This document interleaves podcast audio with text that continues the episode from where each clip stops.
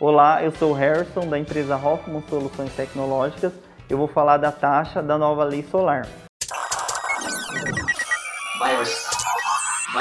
Agora, na Hits Prime FM, Minuto da Tecnologia.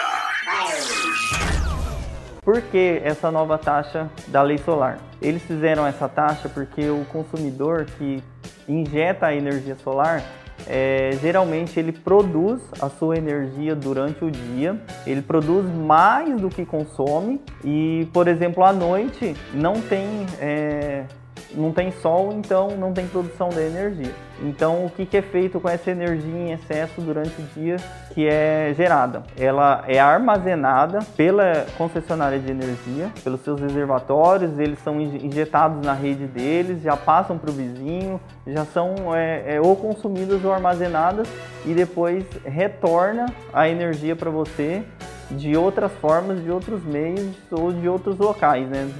não sua própria energia. Então você está utilizando a rede da concessionária para armazenar sua energia e quando você não está produzindo para você utilizar ela de volta. Então a concessionária de energia ele tem um custo deles para fazer todo esse processo, para manter funcionando esses processos também de saída e entrada de energia. Essa nova taxa é para isso, é para garantir a continuidade desse serviço.